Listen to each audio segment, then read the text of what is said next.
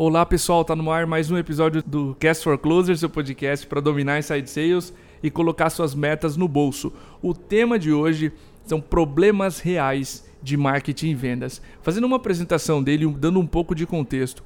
Nós já conversamos sobre alinhamento, marketing e vendas. A gente sabe que é um tema cabeludo, um tema polêmico e que vira e mexe ressurge em rodas de conversa entre marqueteiros e vendedores, podcasts, vídeos e materiais de treinamento. Só que a gente começou a perceber que existem ótimas operações de marketing e vendas muito bem alinhadas e que ainda assim tem N pepinos. Então trouxemos alguns deles para resolver hoje e a nossa intenção é trazer um bom entrevistado porque os problemas são cabeludos e a gente precisa de boas respostas. A gente trouxe hoje o Franco Zanetti. O Franco é especialista em growth hoje no fundo ABCD ele já atuou como growth hacker e por quase três anos ele foi o responsável entre alinhar marketing e vendas na resultados digitais, ou seja, um cargo de altíssima responsabilidade.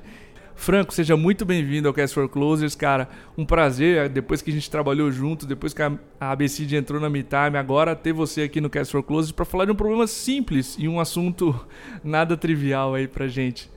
Fala, mestre Cordovez, tudo bem, cara? Muito obrigado pelo convite. É um prazer imenso voltar a contribuir com a, com a MeTime. A gente já, já trabalhou um tanto junto, mas, mas é legal dar continuidade nas coisas. Uh, o tema, você trouxe aí que surge muita roda de bar e muita roda de conversa. Uh, acho que esse é um ponto, mas ele aparece também em muita reunião cabeluda e é aí que a gente pode pegar um gancho muito legal para começar a falar né, que é quando, quando começa a apontação de dedos, quando começa a discussão muito baseada no gogó, muito qualitativa, uh, e a coisa acaba não tendo um processo de interação, um processo de decisão tão racional e que leve a empresa aí a, pelos melhores caminhos de crescimento. Perfeito. Então, para esclarecer para a audiência, a gente vai um pouco além de, da definição do lead ideal, enfim. A gente vai imaginar que a operação já esteja alinhada e quais são os problemas que podem surgir, mesmo que marketing e vendas já estejam muito decididos sobre qual é o perfil ideal de lead, que essa é a ponta do iceberg se a gente fosse é, conversar sobre esse assunto, certo, Franco? Certamente, certamente. Maravilha, cara. Vamos lá, o que você preparou pra gente? Legal. Primeiro, um pouco sobre perfil ideal de cliente e leads, tá? Normalmente, leads é a, a variável combustível para o crescimento de uma operação, tá? seja de um SaaS ou de um negócio digital. Se você abre demais a passagem ou o perfil que você manda para vendas, você perde eficiência na operação. E se você foca demais, pode haver dinheiro na mesa ou um mito que o próprio Eric comentou no podcast, da, o Eric Santos da Resultados Digitais, quando a gente o entrevistou, que é um mito de que não dá para vender para vertical Y. Ah, que fatores tu considera essencial, Franco, para equilibrar a quantidade e qualidade de leads passados do marketing para vendas? Uhum, uhum. Cara, esse é um bom, um bom primeiro passo. Uh, e até é um papo recorrente em startups que estão aí pensando em levantar investimento, Sim. porque é, é, é, sempre uma dualidade em ser muito eficiente ou crescer muito rápido, né?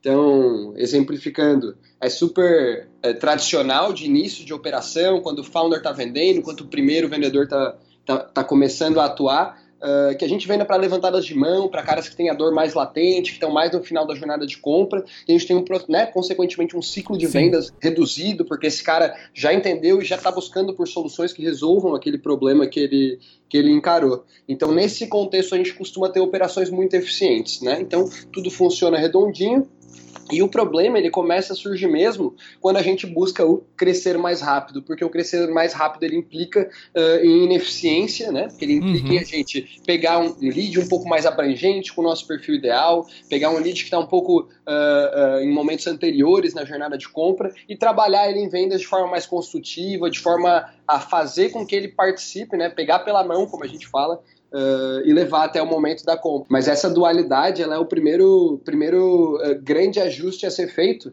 E ele passa por alguns momentos marcantes, né? Seja a transição uh, da, vendas, uh, da venda do founder para esse primeiro vendedor, seja a gente encontrar qual que é o primeiro patamar de lucratividade desse vendedor, né? Então, antes de pisar no acelerador, normalmente a gente precisa entender quanto tempo que aquele, em quanto tempo aquele vendedor está se pagando, né? Qual é a eficiência, quanta receita ele precisa trazer para casa, para que seja interessante já replicar aquela performance, né? Uhum, uh, e aí sim começar a acelerar a contratação de vendas e também tomar as rédeas aí do processo de geração de demanda, que normalmente implica em trazer justamente esses leads uh, que estão em momentos anteriores na jornada de compra, né? E aí você trouxe o, o termo dinheiro em cima da mesa, que representa justamente esses leads que têm alto potencial de compra, que você gastou dinheiro para adquirir eles como leads, para nutrir eles, e que agora você precisa extrair algum benefício, alguma receita deles, mas para que isso aconteça, uh, o processo de vendas precisa se adaptar, volume e a entrega de marketing precisam estar alinhados. Franco, eu acredito que tem duas variáveis principais,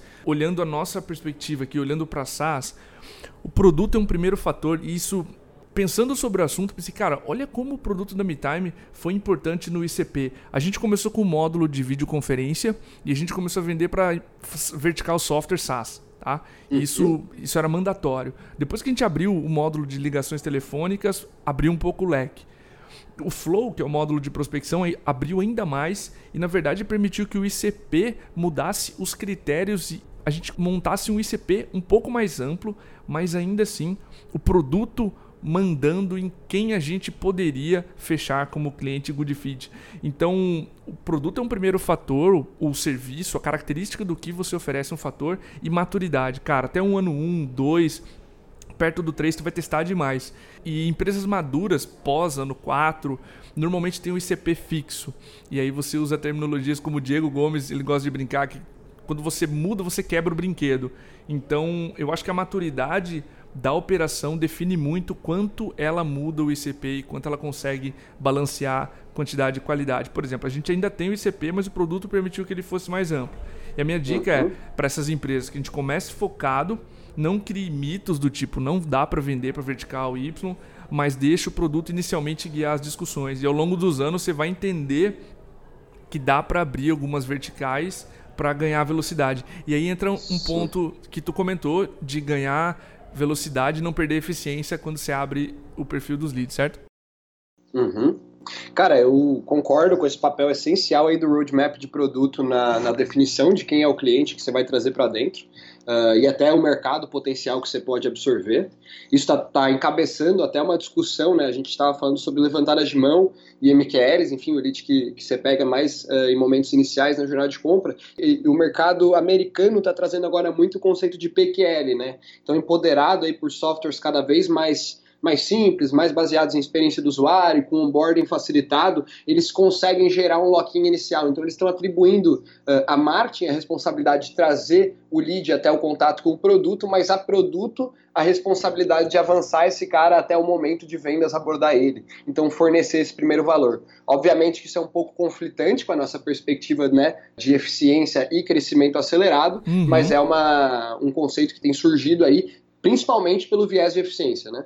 Perfeito. É, a gente vai entrar nesse ponto daqui a algum tempo, mas eu acredito que é bem interessante porque a gente em organizações de rápido crescimento fala de marketing levar o cliente muito mais próximo da compra do que vendas trazer o cara lá do awareness, do segundo estágio da jornada de compra para baixo. Uma operação muito uhum. mais cara quando o vendedor tem que educar. Mas interessante uhum. esse viés de produto, cara. O segundo problema que eu queria conversar contigo é um pouquinho de perfil e maturidade do lead contra o canal de aquisição. Se você está ouvindo agora, você vai se sentir familiarizado com esse contexto que a gente vai colocar. Por exemplo, você tem, você está tendo um mês ruim, vendas vira para marketing e fala: marketing, eu preciso acionar alavancas de curto prazo para gerar mais leads. E o que, que acontece, cara? Você aciona um parceiro para mandar o um material teu para a base dele, você retoma uma campanha que você fez numa mídia paga, você relança o material para parte da sua base de e-mails que ainda não viu. Enfim, você põe uma salada de canais de aquisições diferentes para trazer um lead rápido, uma alavanca de curto prazo.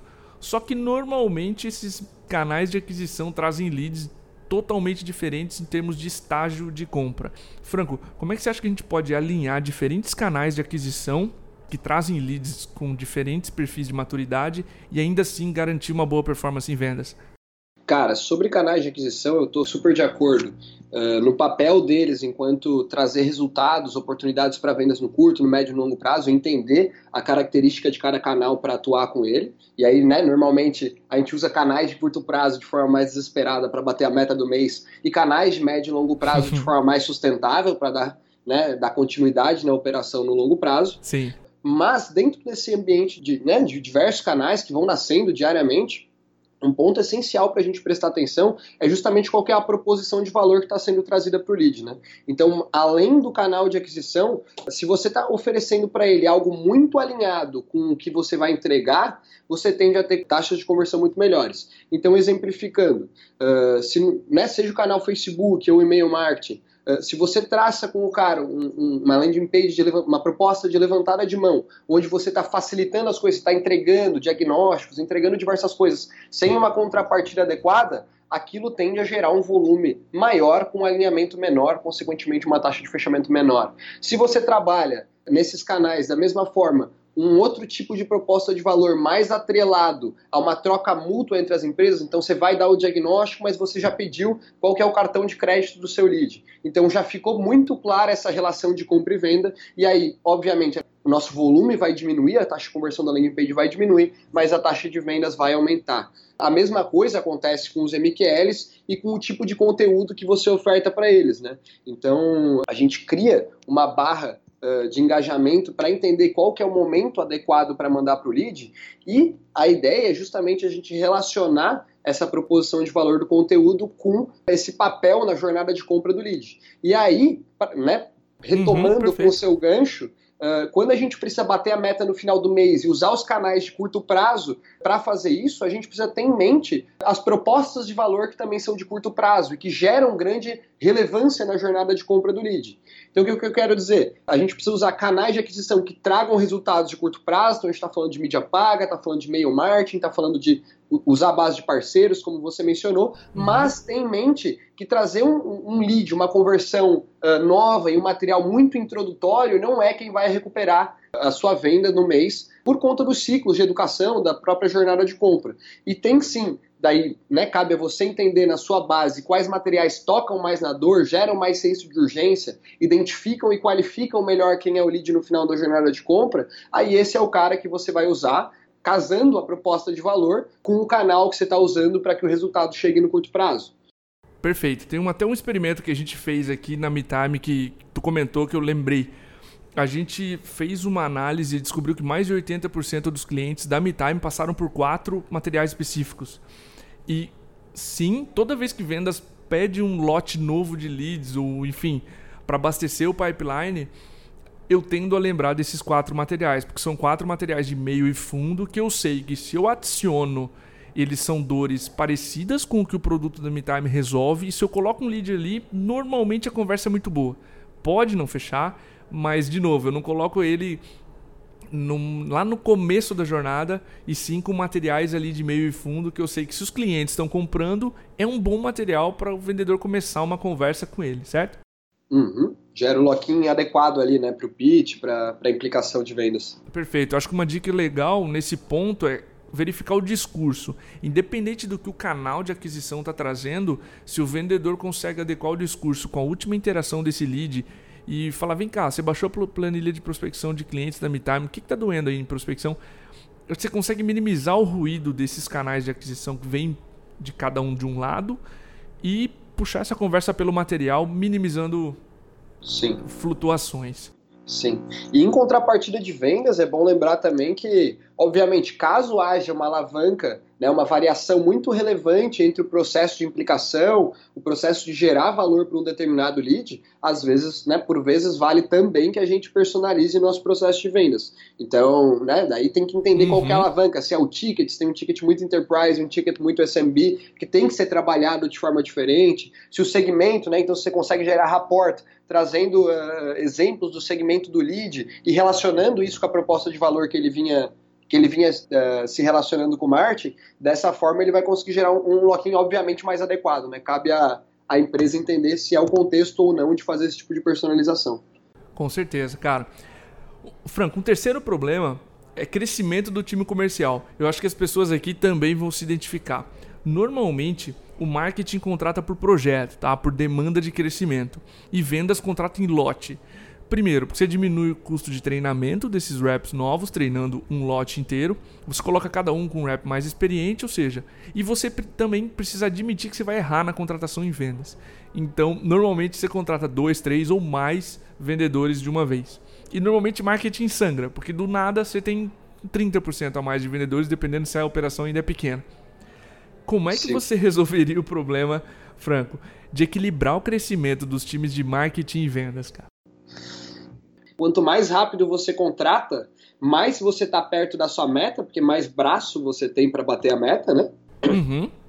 Mas mais ineficiente você é. Então você traz mais reps que estão treinando, que estão rampeando ainda e que vão fechar uma fração da meta total de um vendedor rampeado, mas que eles sim vão colaborar para alcançar a meta. E aí, quanto mais rápido você contrata, mais você está jogando com essa dicotomia, né? E o Martin, né? E, e aí eu trago que o, o founder tem que ter uma visão uma visão clara sobre esse momento, porque isso respinga no marketing, como você mesmo trouxe, uh, de forma a sangrar, né? Quando a gente vai de um, né, no early stage você falou 30% Sim. de incremento. Na prática, quando a gente vai de um para dois, de dois para quatro, a gente está dobrando a necessidade Sim. de oportunidades, a necessidade de demanda. Então é um movimento uh, que, principalmente nesses primeiros estágios, é muito relevante e tem que prestar muita atenção. Então, a gente precisa ter certos indicadores de que é a hora realmente de contratar para que a coisa não comece a degringolar que, que seria degringolar nesse caso? Seria a gente começar a ter que, né, como marketing, tirar uma demanda que realmente ou não tem potencial de ter sucesso da, da, com a solução, né? Ela saiu do meu ICP e começa a gerar problemas no pós-venda. Uhum. É, ou eu estou trazendo um lead muito, muito, muito inicial na jornada de compra e esse cara vai demandar uma venda extremamente consultiva, que normalmente pra, precisa de uma maturidade para que aconteça e também demanda um ciclo de vendas maior. Então ela, ele vai ser mais ineficiente. Com certeza. Faz, faz sentido essa, essa, essa linha aí que eu trouxe? Faz, faz sentido, total. O que eu ia comentar é o seguinte: a gente aprendeu com isso aqui e eu acho que bons feedbacks do lado da MeTime seriam o seguinte a gente equilibrar CAC de marketing e vendas, não deixar marketing ser gargalo, tá? Planejar com antecedência, ou seja, no ano que vem nós vamos gerar volume de, de leads e deals para X vendedores até junho e Y vendedores até dezembro. O que faremos até lá? E puxar algumas contratações de marketing o quão antes possível. Por exemplo, em outubro você planejar esse ano, você saber a sua demanda de abastecimento do comercial para o próximo ano e você puxar algumas contratações de marketing para, por exemplo, dezembro, janeiro, o mais cedo possível, né? Se a gente vai falar principalmente de canais de médio prazo, para que em seis meses tu consiga um shift na demanda e não precise correr muito atrás de alavancas de curto prazo para abastecer esse time que aumentou 30, 40 ou em casos extremos de 1 para 2 ou de 2 para 4, está dobrando a demanda do dia para noite, certo? Certamente, certamente. Apesar, né, eu, concordo 100% que a gente não pode transformar a Marte em um gargalo. Uh, em, empresas que são tracionadas por inbound, principalmente, acaba sendo a locomotiva da empresa, como dizia o Eric na, a seu uhum. tempo, né? Sim. Uh, mas existe sim uma expectativa de que marketing seja uma disciplina mais escalável, né? Mais escalável que vendas. Então existe uma limitação clara ali da, do volume de horas que o vendedor consegue, consegue trabalhar e uh, do volume de deals que dá para ser feito dentro daquele período, dentro daquele ciclo de vendas, daquela complexidade de processo. Enquanto em marketing a gente dentro do inbound, da produção de conteúdo, acaba ficando mais ou menos numa linha similar, mas quando a gente fala de ações mais escaláveis, a gente realmente consegue vislumbrar um pouco de, de ganho desproporcional de investimentos em marketing. Então eu acho super legal lembrar que existem uh, alguns tipos de ações que podem otimizar um determinado ponto da nossa operação né? Então, otimizar uma landing page, otimizar um fluxo de nutrição. E existem algumas, uh, né, algumas otimizações uhum, do nosso uhum. processo que podem trabalhar de forma mais holística em todo o funil de aquisição e dar um ganho aí bastante desproporcional. Então, tem, enfim, alguns hacks, alguns processos que podem ser implementados e que levam a, a capacidade de marketing uh, uh, para patamares disruptivos. Até o próprio inbound é um exemplo disso, né? Ele é um pouco menos acionável no curto prazo, mas traz um ganho desproporcional de médio e longo prazo. Maravilha. Um, um, quarto problema, Franco, se a gente pudesse abordar aqui, distribuição de leads de acordo com o estágio de cada rep. A gente sabe que cada vendedor consome uma quantidade de deals diferentes entre si. E mesmo se a gente considerar o mesmo vendedor em diferentes estágios de maturidade dele, se ele tiver em ramp up ou rampado, ele consome diferentes quantidades de leads. Como você resolveria o problema de distribuir os leads de acordo com o momento de cada rep? Eu sei que vocês construíram algo muito legal na RD e conseguiram balancear bem o volume de deals de acordo com o estágio de cada vendedor. Conta como foi isso lá. Exato, é, tem tanto para o pro problema anterior quanto para esse, a gente foi criando alguns motorzinhos tanto para alinhar melhor que tipo de lead que a gente estava entregando, quanto para distribuir esses caras melhor. Então, tanto tão importante quanto qualificar é a gente fazer uma distribuição inteligente desses leads. E o rampeamento dos vendedores é um exemplo bem, bem crasso aí, bem doloroso para trabalhar esse tipo de, de conceito. Por quê? Porque quando a gente está trabalhando uh, lotes iguais de, de, volume de oportunidades para todos os vendedores, sejam os muito rampeados ou os novos, a gente, na verdade, está atribuindo eficiências demandadas a eles completamente diferentes. E não é esse o ponto. De fato, um vendedor que está aprendendo, ele vai performar pior do que o que está lá na frente. Mas a gente precisa ter consciência e controle sobre esse processo. Então, o que acontece? Muitas vezes, um simples ajuste nessa distribuição, né, tirando um pouco exigindo uma eficiência mínima do vendedor que está rampeando e dando para ele o volume adequado para ele bater a meta da, daquela eficiência, a gente cria uma sobra, um excedente de lead qualificado uh, que pode ser jogado para o vendedor que está com uma eficiência maior e esse vendedor vai encontrar um novo patamar para atingir. Então, uh, dessa forma que a empresa também vai criando maturidade dentro desse unit economics de um único vendedor para fechar cada vez mais contas né, em tickets mais altos e criando aí novos recordes de aquisição de receita. Então, uhum. Eh, a, a, gente precisa criar esse contexto em que, obviamente, uh, a gente não tira a capacidade do vendedor iniciante de bater metas, uh, e eu, inclusive, não acredito 100% naquela versão da história de entregar leads ruins para o vendedor que está rampeando. Eu Sim. nunca fui vendedor, mas eu imagino que isso possa trazer alguns malefícios para o desenvolvimento do pitch dele. Uh, mas enfim, seguindo na linha, eu acho que ele deve sim receber os leads qualificados, de qualidade, eventualmente com algum crivo, caso haja uma diferenciação para um ticket muito enterprise, mas trabalhar deals de qualidade, só que num volume em que seja exigida dele uma performance mínima. Então é isso que vai ditar o rampeamento dele e o sucesso dele né, nesse processo.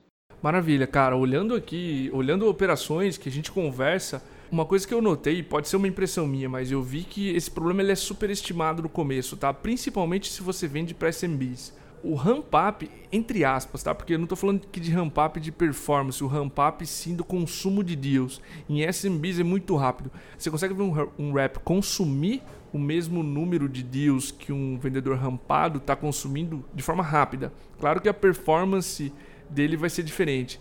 Então, eu acho que é um problema superestimado no começo e que você pode resolver com alavancas fáceis, do tipo separar um lote menor manualmente no primeiro mês, deixá-lo trabalhar esses leads numa primeira fase e no segundo mês você solta e deixa ele deixa ver como ele trabalha já com um volume quase normal de leads. E aí, quando você tem um, um time maior, que você tem um, vendedores em estágios muito diferentes, aí eu acho que começa a ser realmente cabeludo esse problema. Mas no começo eu vejo ele um pouquinho superestimado em, em empresas early stage. Cara, acho super válido o seu ponto, inclusive uh, pelo fato de ter que desenvolver um ferramental para fazer esse tipo de coisa, né? Uhum. Hoje, não, enfim, é, é, já uma personalização bem, bem, bem relevante para uh, os processos da empresa e exige que a dor esteja mais latente. Então você está indo realmente de um para dois, de dois para quatro vendedores, com certeza uma, uma, uma, validação manual até do processo, né? Uh, que ele é eficiente, que ele melhora a performance, é Sim. absolutamente necessária. Agora, realmente, quando a gente começa a passar de 10 reps, começa a falar de muita gente em diferentes estágios de rampeamento, aí uh, pode ser uma solução bem adequada que traz um ganho uh, na linha holística que eu vinha falando. Uhum. Uh, e aí você fa... mas só para fazer um ponto rápido sobre o que Ótimo. você comentou de o vendedor que o vendedor que está começando ele tem uma curva para consumir leads mais rápido que uma curva para aprender a fechar leads, certo? Exatamente, aham. Uhum. Cara, eu acho, eu acho enfim, extremamente prático esse tipo de, de afirmação seu. Uh, reconheço ele na minha, na minha história, mas só acho que uh, até retoma um pouco o problema um lá, né? A dicotomia entre, entre volume e eficiência. E, e eu gosto de implementar uh, nas empresas que eu trabalho, enfim, na RD foi um, o idealizador dessa rotina, uhum. que foi o quê? Que o vendedor, ele, uh, né, por natureza, por, por ter muita pressão em cima, ele acaba normalmente se munindo de muletas, né? E essas muletas muitas vezes procedem, mas ele deveria ignorar para bater meta, e muitas Sim. vezes não procedem, ele está levando isso para a mesa de forma inadequada, né? terceirizando um pouco da culpa. Então, o que eu, o que eu gosto de fazer é para sempre que um vendedor ele está me exigindo mais volume de deals, que eu volto lá no SLA justamente para buscar uh, se ele está atendendo quais são essas demandas mínimas de processo que, que valoriza o lead, o quanto ele deve ser valorizado. Né? Então a empresa teve um esforço e um, investimento para trazer esse lead até ali, e a gente uh, sabe que tem N pequenas práticas que mudam muito o potencial do lead, sejam elas abordar um X número de vezes, né, para que eu maximize Perfeito. a minha taxa de atendimento, uhum. que eu aborde eles na velocidade adequada, para que eu não deixe eles, deixe eles esfriarem, uh, entre outras, né, são diversos pequenos hacks ali, para que a gente pegue o lead quentinho, com a dor na cabeça, às vezes com o e-book aberto, né, lendo sobre o assunto. Ou com o trial uh, aberto, de repente. Exato, exato. Então o que acontece? Muitos vendedores acabam menosprezando uh, leads que ou estão menos avançados na jornada de compra ou têm um perfil menor, mas que na mistura entre esse fit e esse engajamento são adequados e conseguem vender. Então esse desperdício uh, de leads em vendas ele é tão relevante quanto a falta de leads em si. Claro, com certeza. É, então acho que é esse jogo. Assim, sempre que vendas prova de que ele está respeitando o recurso que está sendo entregue para ele, trabalhando aquilo de forma como foi acordada, nesse caso o vendedor sempre tem o direito de reclamar por mais leads, obviamente. E aí, obviamente, o, o gestor dele, o gestor de vendas, vai atuar para tentar melhorar a eficiência dele, caso seja necessário, mas a gente vai atender sempre um cara que esteja respeitando esse, esse, esse SLA acordado aí. Ótimo, tu falou de SLA, de inteligência, de ir para os dados e olhar como está a performance, como tá, se ele está cumprindo as cadências de prospecção para falar com o lead, se ele não está descartando o cara muito rápido, enfim. O quinto problema tem a ver com inteligência em vendas ou parte do trabalho de sales ops. Meu sentimento é que as empresas nunca sabem direito, Franco, quando implementar uma área. Conversando com o próprio Eric, ele falou: Diego, um dos aprendizados é eu teria trazido um sales ops mais cedo dentro da operação da resultados digitais. Cara, ela começa em marketing, meu filho, é que as empresas sempre dão conta de que foi tarde demais que elas implantaram Sales Ops. Como você trataria uma operação de Sales Ops ou Sales Operations dentro de uma operação de marketing e vendas? De quem ela é a responsabilidade? Quando ela começa em vendas? Enfim. Cara, eu tive uma espécie de mixed feelings quando eu estava justamente ouvindo o podcast do Eric e ouvi sobre esse assunto. Por que mixed feelings? Primeiro, positivo, porque eu de fato concordo. Eu acho que o papel dos seus ops é justamente uh, empoderar os gestores de vendas das métricas que, né, gestores Legal. de vendas e o pessoal de marketing, das métricas que garantem que a operação está sendo uh, contemplada, os processos estão sendo contemplados como eles foram pensados. Isso acaba, como eu falei, tirando essas muletas de vendas. Mas por outro lado, acabou me doendo um pouco, por quê? Porque quem faz esses seus ops Uh, na grande maioria dos casos, como vendas está muito focado em vender, é o time de marketing. É marketing. E na RD eu fiz essa função por um bom tempo. Então, como respingava na minha meta, como doía minha, no meu KPI, eu ia, obviamente, lá uh, tentar analisar o que fosse possível dentro dos dados que a gente tinha, da qualidade, do processo que foi seguido pelos vendedores, para que eu pudesse usar essa informação tanto para qualificação, tanto para cobrar essa contrapartida de marketing. E aí você me pergunta uh, se eu vejo né, uh, uma função bem uh, inicial de sales ops dentro de uma operação de vendas, e a resposta é sim. A barreira para isso, para mim, fica mais ou menos similar àquela barreira que a gente estava falando quando a gente estava falando de distribuição de leads. Então, quando eu tenho um, dois, três reps, quatro reps, isso ainda, o alinhamento entre eles, a disputa entre eles ainda é muito amistosa. Então eles normalmente são, são brothers, dividem os leads de forma né, uh, consciente e construtiva. Agora, quando a gente vai aumentando esse, esse volume de vendedores, e vendedor é um tipo aí que você conhece bem, né, que, que é muito competitivo, que, que dentro desse ambiente de pressão né, acaba virando uma, um, uma bomba uma bomba relógio, as coisas precisam estar muito claras e muito expostas. Então acho que é parte do trabalho do Sales Ops justamente tirar essa essa, essa coluna dorsal da operação de vendas e deixar isso exposto, tanto para vendas quanto para marketing. Porque isso acaba, como eu falei, tirando muitas das muletas de vendas, né, tirando as muletas